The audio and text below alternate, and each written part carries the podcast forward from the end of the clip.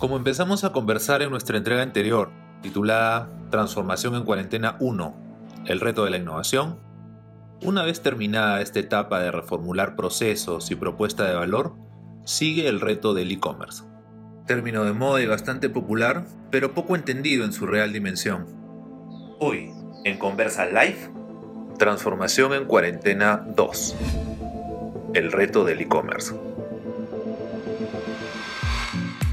A los que menos información tienen les parece que el e-commerce es una forma medio mágica de conseguir muchos clientes y ventas automáticas a bajo costo. Los que entienden un poco más lo ven como un complejo aparataje de plataformas y recursos digitales hechos para las empresas grandes. La verdad es que hay e-commerce para diferentes tamaños y presupuestos, pero nunca es lo barato y fácil que el empresario Nobel quisiera. Empecemos haciendo una distinción fundamental. Para decir que te has digitalizado y que tienes un e-commerce, tus clientes deben estar pagándote por Internet. Si solamente estás anunciando en Facebook o Instagram, pero no tienes una tienda con pasarela de pagos, aún no tienes un e-commerce. Aún no te has digitalizado. Esta es la diferencia, las transacciones monetarias por Internet. Ahora paso a explicar las tres partes elementales de todo e-commerce. 1. La tienda virtual. 2 la parte logística de fulfillment y 3. La etapa del marketing digital. 1. La tienda virtual. Acá les sugiero a las empresas jóvenes que recién van a empezar en esta tarea que no se compliquen contratando complejas y costosas infraestructuras cloud.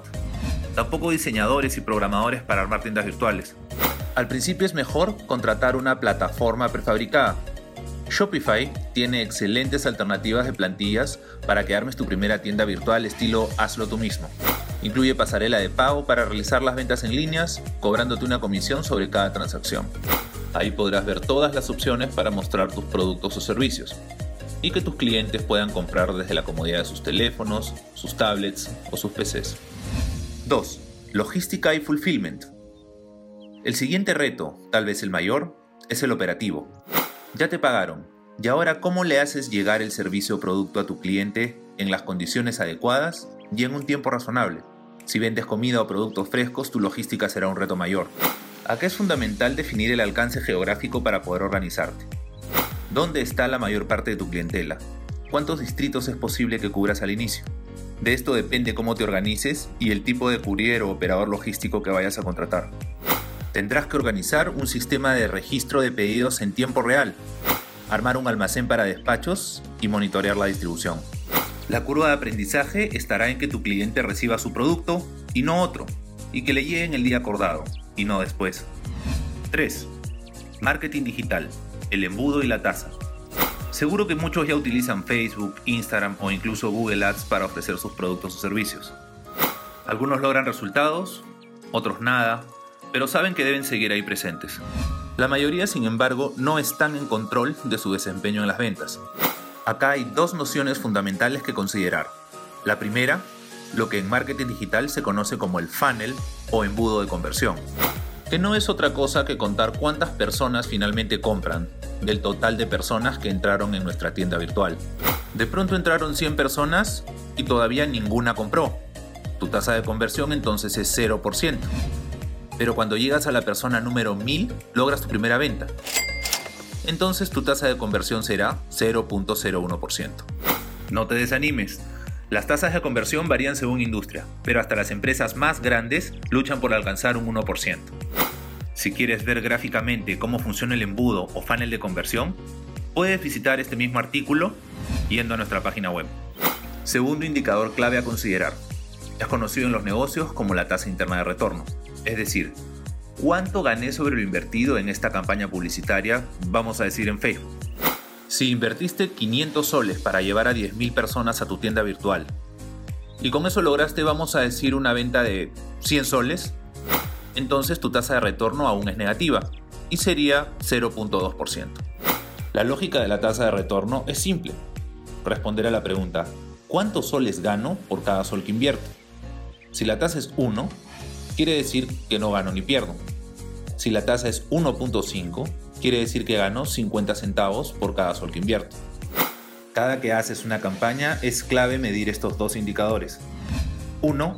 Embudo de conversión. cuántas personas compraron sobre cuántas personas entraron a mi tienda virtual. Y 2. Tasa de retorno.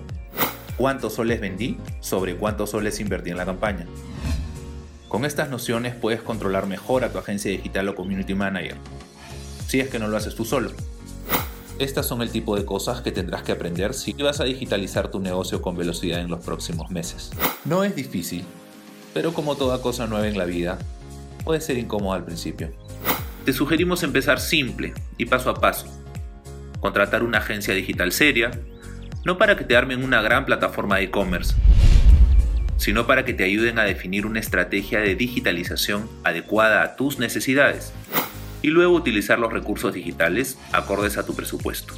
A ese plan efectivo, que es una verdadera ruta para generar ingresos por Internet, se le conoce como growth hacking. En español sería algo así como descubrir la fórmula para crecer.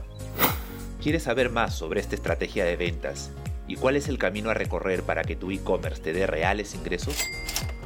No te pierdas nuestro próximo podcast, Road Hacking, buscando al unicornio de la rentabilidad digital. Conversa Live. No olvides seguirnos en nuestras cuentas de redes sociales. Y recuerda, ¿quieres ser digital? Solo conversa. Transformación en cuarentena 2. El reto del e-commerce.